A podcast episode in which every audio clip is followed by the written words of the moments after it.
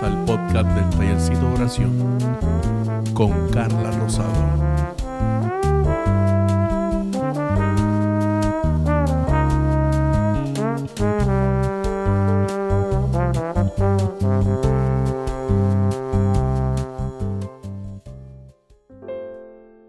Hola, Dios te bendiga.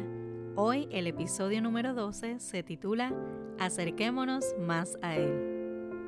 La palabra del Señor nos dice en Mateo 26, versículo 41, Velad y orad, para que no entréis en tentación.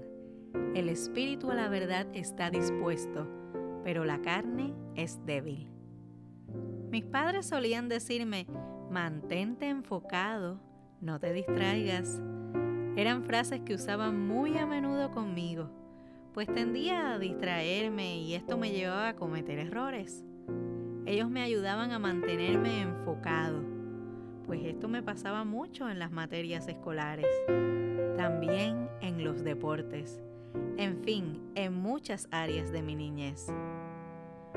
Una vez adulto, las distracciones pueden ser más complejas, pues sin darnos cuenta podemos alejarnos de Dios es ahí que el enemigo logra tomar ventaja sobre nosotros, llevándonos a cometer pecado.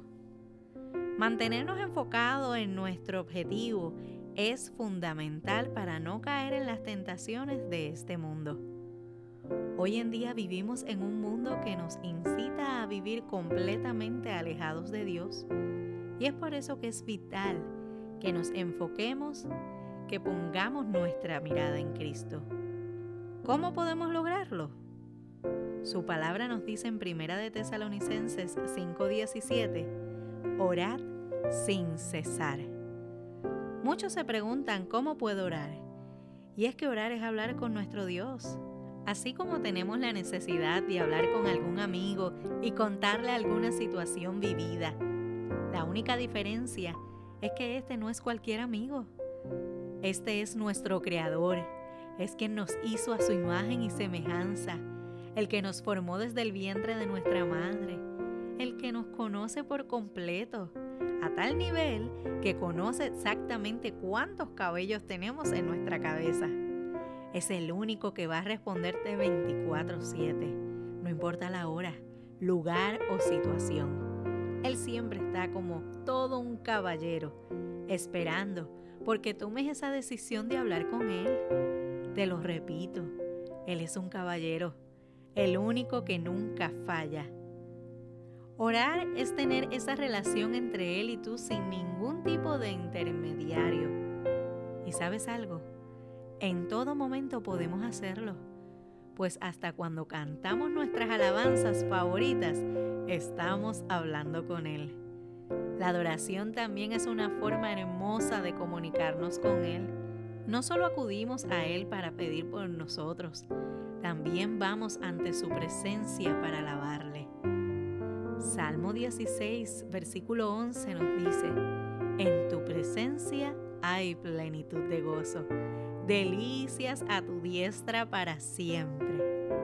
Qué hermoso es saber que tenemos a un Dios que nos escucha, un Dios que está presto siempre a oírnos, un Dios que no se cansa de escucharnos. Solo necesitamos tenerlo presente siempre, hacerlo parte esencial y fundamental en nuestras vidas. Contar con Él no es contar con cualquiera. Él está siempre para todos.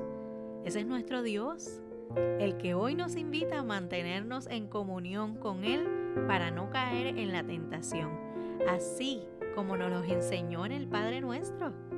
Si ponemos a Dios en primer lugar en todo momento, si logramos mantener nuestra relación con Él y si buscamos llenarnos de Él cada día más y más, cuando llegue a nosotros esas tentaciones que el mundo nos pone en el camino, vamos a tener las herramientas para poder vencer.